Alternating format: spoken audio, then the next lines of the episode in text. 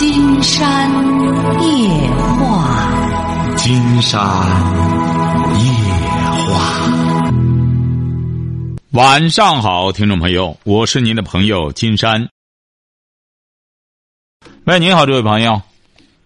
哎，你好，金山老师。哎，我们聊点什么？我就是，我不是今年二十九岁，嗯然后就是现在也没有工作，然后就一直在家里带孩子，嗯然后就是在家里待了有几年了，然后就现在感觉可迷茫了，啊，为什么呢？就就感觉不知道看不见希望，就觉得不知道以后怎么办。你孩子多大？他今年五周岁了，上的大班，幼儿园上大班。你这五年一直在家里和他在家里吗？嗯，就是基本上就是去年工作了一段时间，后来就是因为孩子学习不是跟不上了，后来我就又辞了工作，又在家了。不是他，你在家里他就功课就跟上了吗？他因为我不是前前一段时间就是上班的话，每天回来就是忙自己工作上的事，然后不管孩子吧。你是什么文化？就啊，你是什么文化？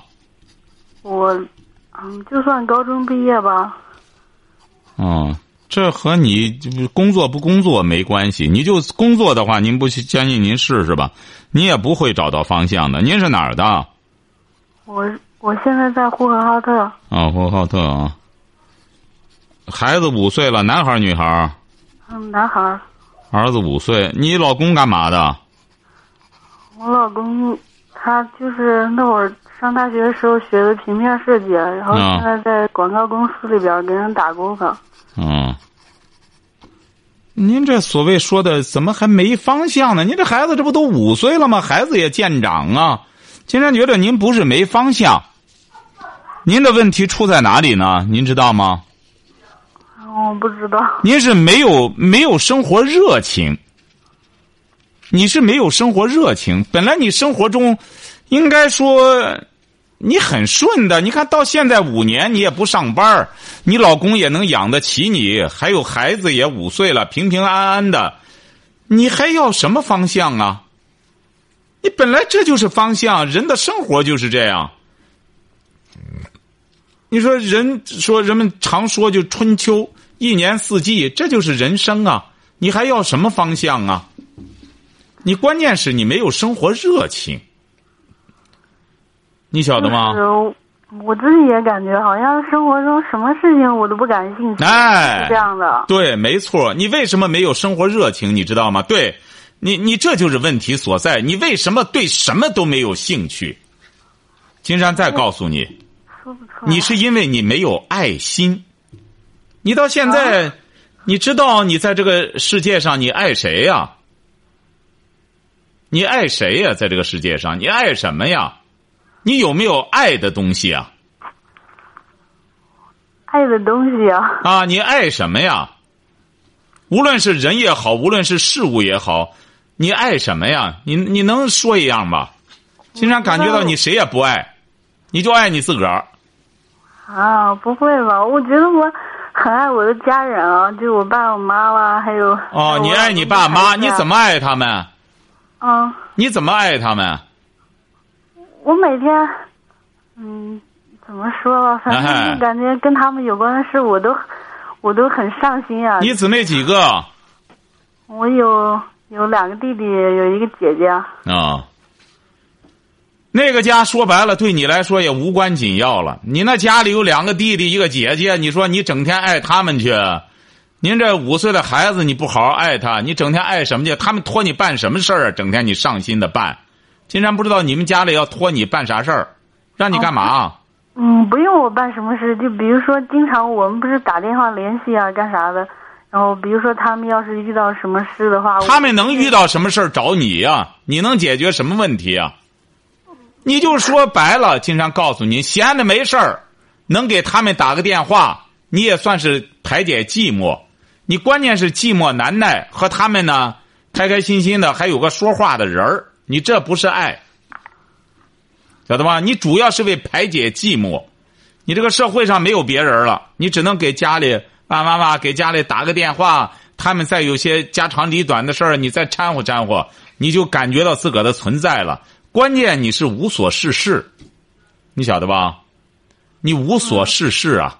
你这个孩子就凭您现在这种状态，金山觉得你不上班你也辅导不好他。你不上班哎，就凭你这个精神状态，孩子和你在一块儿，说白了，除了低头耷拉脚，也没啥事儿干，啥事儿都没热情，还为了辅导孩子，居然不上班了，这是什么理由啊？该上班上班，必须得上班。像您这种女孩就得让，今年多大？二十几？二十九了。二十九，你最重要的就得让社会来激活你。你就你就好像那个手机电池没激活一样，所以说你没电，你老是没电，晓得吧？你得激活，你才有电。我现在主要是因为好长时间不去外头上班了。你必须得上去。猛的猛的一去社会上，就感觉。感觉什么？说了，心里有 心里有种那种害怕的感觉。你害怕什么？你又没做贼，你心虚什么？你怕什么？你又不是怕公安局认出你来，你说你怕什么？你怕很简单，这个人不光你这样，任何人长期不出门，一看到好多人，他也有恐惧心理，待不了几天他就适应了，晓得吧？你呢，抓紧时间找个班上，下了班接孩子，正常的，你这孩子马上就要上学了，五岁了，正常的接送孩子。呃，同时呢，还得上班挣钱，你就会觉得你的生活充实了。然后这个找工作，我自己不知道我能干啥。你不用找工作，你随便找个工作，找个打工，你这哪找不着？到超市里干个营业员，或者到哪个快餐店干不就得了吗？离家近点的，接接送孩子方便。你这个不用什么刻意去应聘什么的，没必要。走哪里打个零杂，或者您这饭店要人吧，我来给你。到时候我我有孩子，但是我到上班下班我随时来，或者到哪里去呃去去就到超市里去帮帮工什么都可以的。晓得吧？我太闲了，是吧？啊？什么？我说我说金山老师，你就说是我在家太闲了，是吧？哎，你闲的，你这个人就是这样，在家闲着没事光看电视。你说百无聊赖，这个人就是这样。你这个闲了，实际上比忙了更难受。嗯，就是。哎，那是你比如为什么金山讲过，大学老师他可以不坐班儿但他在家里比坐班儿都忙。为什么呢？他得忙活着写东西，他就不觉着闲。因为知识分子，包括作家，你们专业作家，呃，这个作协给他签了合同，他在家里，您放心，他一点都不闲。他忙着呢，他得找资料，这这写，呃，这个这个什么，得得得得写啊，很辛苦。像你这样在家里百无聊赖，在弄这个电视，电视呢本来就是一个大众的这么一个消遣的工具，你越消遣越肤浅，这个人就是越来越浅，越来越浅，越来越浅。当然你就会觉得很乏味了，因为你扎不下根去，不能在。不能置根于生活之中，你就成了无源之水的这么一棵苗了，晓得吧？嗯。找工作、上班，然后孩子放学之后，五岁的孩子都辅导不了，什么功课下降的话，金山觉得您孩子在上学之后，非得把你累趴下不可。把孩子到现在，你孩子已经五岁了，记住了，抓紧时间买小学一年级的所有课本拿来之后给孩子预习一下，晓得吧？嗯。哎，给孩子预习，每天预习预习，不能让孩子玩游戏，不要玩手机，这样你将来就不会太累。如果要是你再让你五岁的儿子再玩上手机、玩上游戏，你以后还得把你累趴下，晓得了吗？嗯，我听你节目听了有一年多了，这些东西我知道，你经常。那您知道，您得去做呀。关键是这位朋友，您要不去做的话，像您现在这个状态的话，您说光听，它不好使啊。你得去做呀，晓得吧？嗯哎，一定要做哈！你做的过程中，生命为什么说在于运动？你要记住哈。你比如说，你开车吗？嗯，你开不开车啊？我不会开车。经常告诉你哈，你比如说，你可以你看一看你家的汽车，这个汽车，你觉得我放那里吧，我不用它，越放越越坏，越放越不好使，慢慢放放，你就能把这个车给放坏了，晓得吧？嗯。哎，但这个车只有运转起来，它才越来越好，越来越好。您说非得说越来越好，是不是就开越来越长？也不一定，它都有一个老化的过程。你像人也是如此。这个人如果要是不运动起来，这个脑子你不要光认为身体动哈，大脑一定要动。我们往往理解的就是生命在于运动啊，我整天活动，整天搬砖，整天干活，那不行。大脑一定要运动，晓得吧？嗯要动脑，动脑整个身心才会愉悦，才会兴奋，晓得吧？嗯，好嘞。再有什么事儿打电话啊？那个金山老师，哎，好嘞我还。我还想问你一个问题。说什么问题？然后你看我我老公不是他学那个平面设计毕业的吧，然后就一直给人给人打工嘛，然后现在有七八年了吧，然后就是他最近不是因为那个广告公司也不景气嘛，工资没以前高，反正，然后就是想着自己说开一个公司，但是我又有点担忧，我也感觉怕开了公司之后没业务呀什么的。没关系，没关系，记住了哈。就是你老公一个月挣多少钱？他他现在工资一个月就四千多，四千多，那钱呢？钱就你看，我们每个月除了家里花销也剩不了多少钱。啊，剩不了多少就行。他有本事他就开去就成。记住了，不能让他贷款，不能让他借债。他爱开什么公司开什么公司，但有一条，千万别借款，别借债，别贷款，别借债。就是自己有钱的话开可以哈。哎，对，开的话不一定非得上来投资，你首先得给别人打工。什么时候打工打的这公司觉得这真是个人才，不放他了，他再自个儿开公司去。如果在公司里干，本身说白了就业务水平很一般，自己开公司的话，金山估摸着甭开就关门了，晓得吧？他那个本事得大的，在这个公司里边有一大笔客户，有一大有一大堆客户，他一开呢就能运作起来。蹦一个人也没有，光看人家开，他弄完了之后他就知道了，光往里砸钱儿，蹦子儿挣不着，晓得吧？他因为他那个就是给人家做那个设计啊，他一般不管那些，就是找客户呀干嘛。那所以说他，是你老公这样不行，他不知道搞设计容易，找客户难，晓得吧？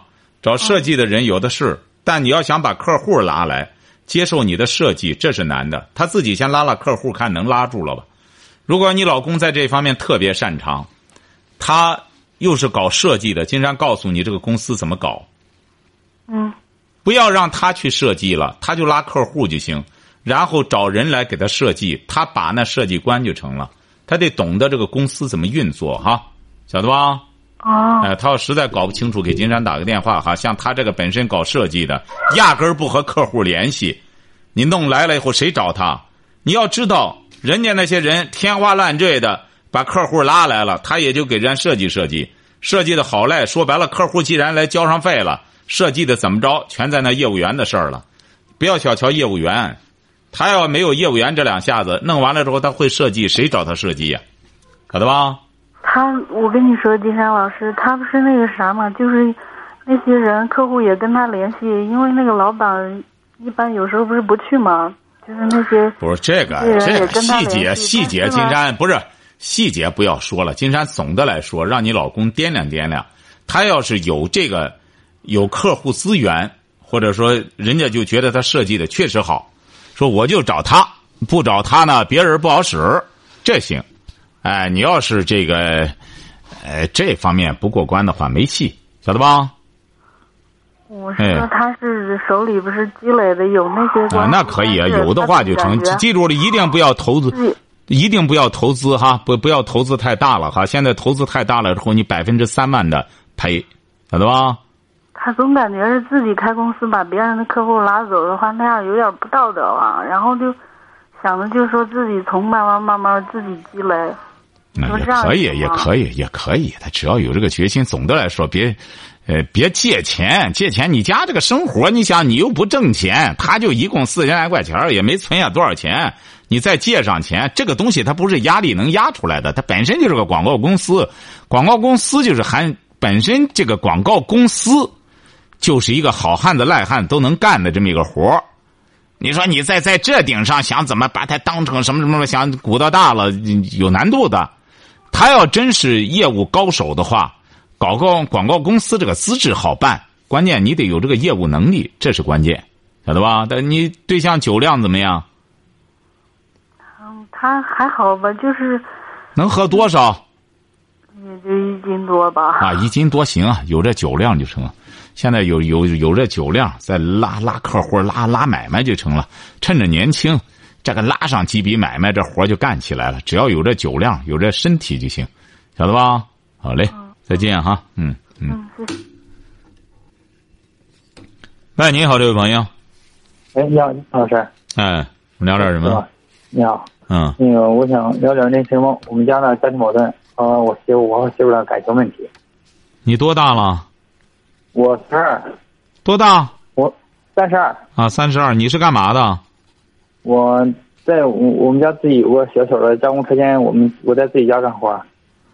啊，你三十二，你是什么文化？嗯，大专。啊，你在你家里的工厂干活？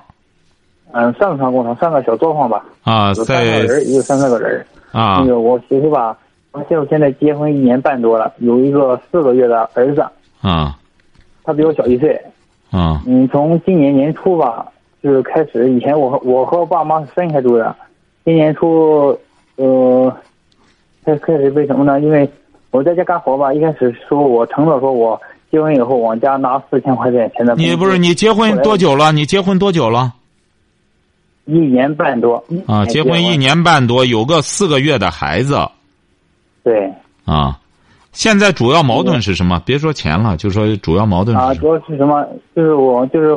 我媳妇坐月的时候吧，嫌我妈做的饭不好，又是嫌这个那个的，头戒指又不干净了，怎么怎么地。你媳妇，你媳妇是，你媳妇是干嘛的？媳妇在一个公司里做文员，文员。什么文化？初中。啊，文员实际上就在公司打扫卫生哈。呃，他不是他算可以吧？啊，对啊。他那个，他那个。他呢？有一次他说我，他有句矛盾嘛，说以前我和我妈在一块儿没什么矛盾吧，现在在一块儿，我妈伺候他子嘛。这段时间，他有一次说我妈挑拨我们俩离婚，知道吗？挑拨离婚呢，我妈说谁挑拨谁混蛋。不不，先别别别别别去别讲这个过程了，就说现在你现在面临的什么问题，主要什么问题？现在吧，现在我觉得我对他失去信心了，因为我和他认识，从结婚到认识四个月就结婚了嘛。我有本来先结婚再恋爱，但是我现在看他看他觉得不不不不不不抱什么希望。就按前段时间来说吧，他没和我抱，自己抱着孩子回娘家了。然后回娘家之后呢？不是不是，这位小伙，这位小伙，听着，我们就不去议论这些事儿了。就是说，你不想和他过了，是这意思吧？我是是是是不想，但是只要他改变他的态度说话，我还想继续。毕竟我们还有个四个月的孩子嘛，还孩子还小。我也不想什么，只要他有所改变的话，不是改变什么呢？要改变什么呢？你俩现在就这么过吧？还你要是要让他改变什么？他的脾气太不好，太太任性。那他你这个改变不了。哎，你这个一时半会儿能改变得了啊？怎么说呢？我觉得他从开始吧，就老是我们闹矛盾嘛，都是跟钱有关系。不是，金山觉得你你们你们。不和钱有关系，还能和什么有关系呢？他老是，他很计较这个事儿。因为前日子他回去不是回娘家，回娘家，他父亲过生日，他没有跟我说。他说你，他没有没有跟我说。但是我知道，但是我自己也是去了。不是你这个这个他，我不知道。您想想，不是您记住了哈？他们您听着听着听着听着，他没有通知我。好了好了好了好了好了，听着，这位小伙，金山觉得你你说白了。你你你也够够够娘们儿的，说白了你也不像个爷们儿，整天你你絮叨这事儿干嘛呀？你这你这么能絮叨这女的还得，第一点你记住了哈，你这个老婆啊，不光你这个老婆，很多女性，她为什么要计较钱？您知道吗？你考虑过吗？她我不知道为什么要计较钱？为为了家嘛，为了小家嘛。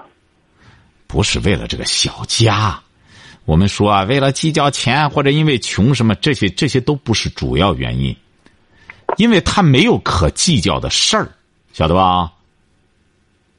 你明白这个意思吗？你比如说这个人儿，他如果要是今天您这个对象一下子提拔成他这个公司的董事长，呃，这总经理了。他会说怎么着呢？我舍弃小家，我要顾这个家，我要顾公司什么的，家里什么事儿我都不管了，他什么也不计较了。为什么呢？因为他有更值得去计较的事儿了。为什么我们很多人会拿着说，我为了工作可以不顾家里的事？人都是这样，人往高处走。他一旦提拔了，当个官什么的了，他觉着我当这个官儿自我实现，按照马斯洛这个自我实现的价值，哎呦那不得了，那我就家这事儿不管了，怎么着？他认为家里的是小事儿鸡毛蒜皮的事儿，他不会去拿着那些事儿影响到他的事业。你像像你老婆这一类的人，他除了计较这点家里这些鸡毛蒜皮的小事儿，他到公司里也就给人家打个杂啊、打扫卫生什么的，他不计较这点事儿，他计较什么？他满脑子就这点事儿，满脑子就这点事儿。他计较这事儿呢，你不妨就让他管不就得了吗？你家也没多少钱，就给他让他管着，不就得了吗？他在公司做外贸工作，跑跑单子做外贸。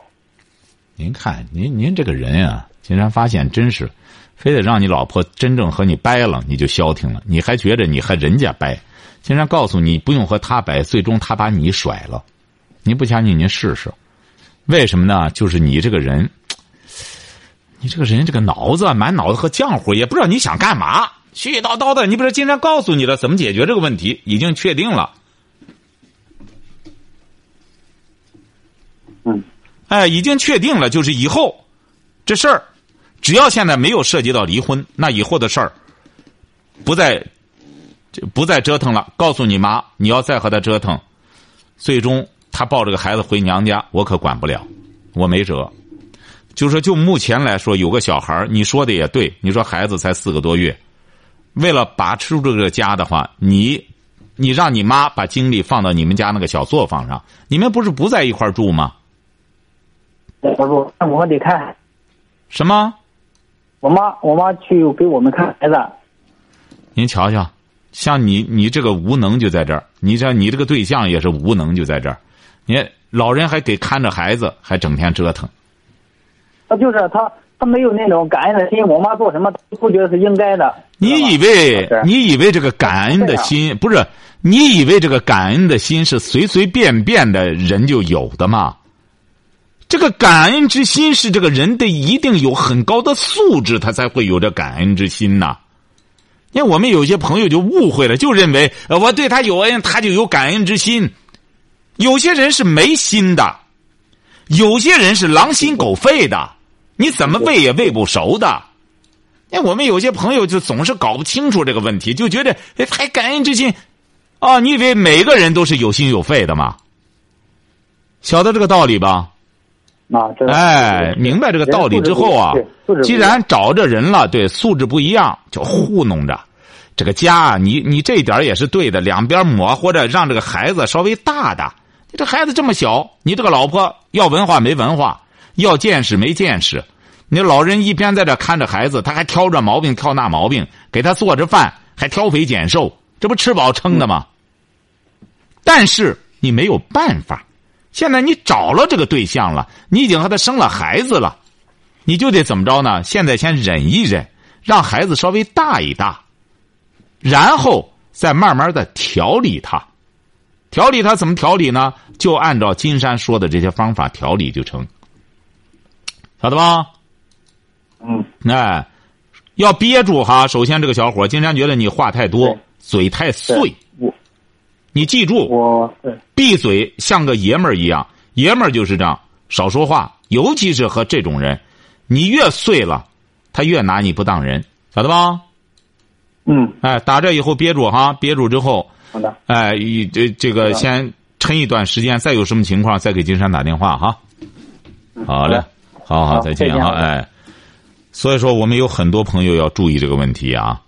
有的时候夫妻之间就是这样，就是就是也得打打和和，你不能说就由着你自个儿已经结婚了，你说你光什么的话能行吗？不行的，哎。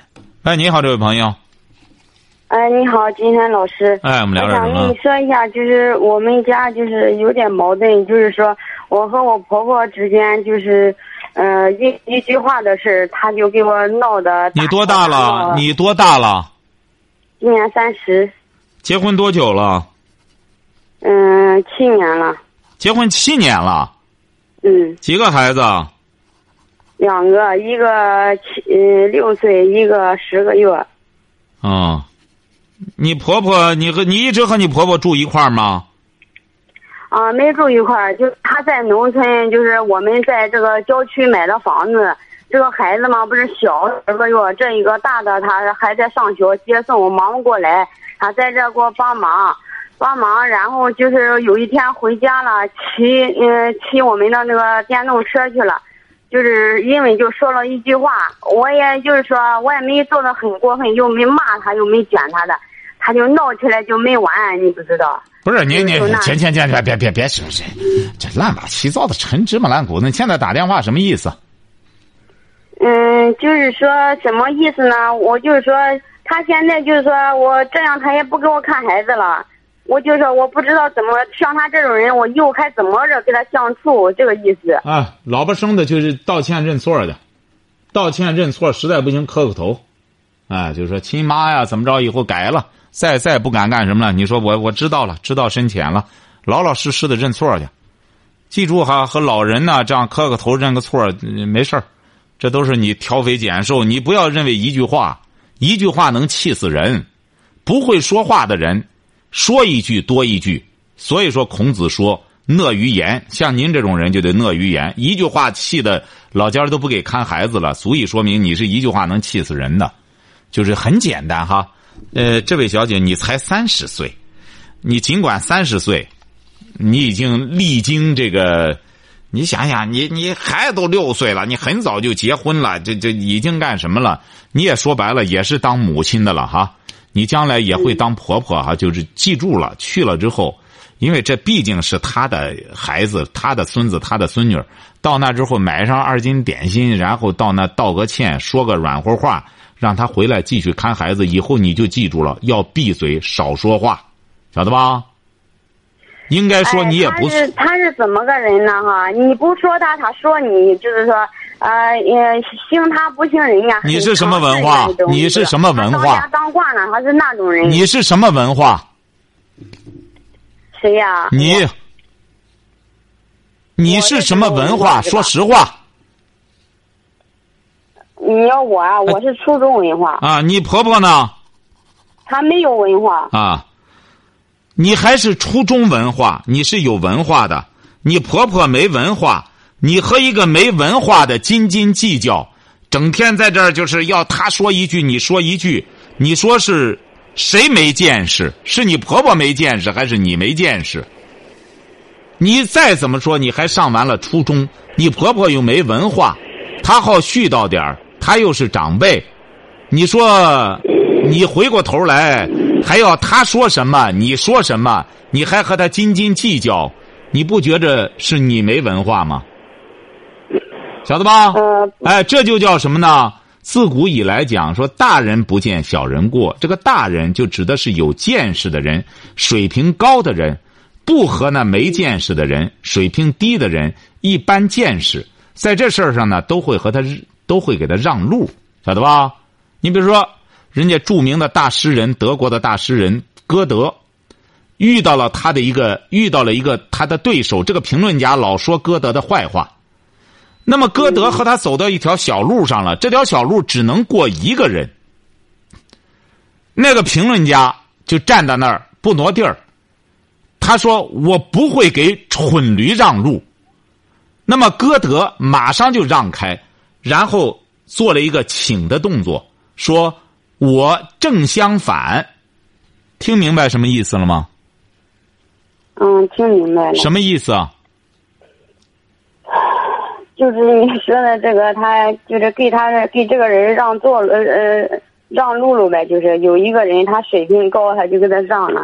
他给他让，实际上人家说我正相反，正相反就意味着谁是蠢驴了？反而那个评论家是蠢驴了，晓得吧？嗯。哎，他不给蠢驴让路，那么人家歌德给他让，人家是给蠢驴让路的。回过头来怎么着呢？反而他自己成了蠢驴了，晓得吧？你看。这就叫聪明人，聪明人的一次冲突，反而成了名人轶事，一直流传到现在。记住了哈，以后和你婆婆呢，这次回去道歉，说好听的，然后让你婆婆听金山的节目，慢慢的化解一下她的这种郁结的心情，以后矛盾就解决了哈。好，再见。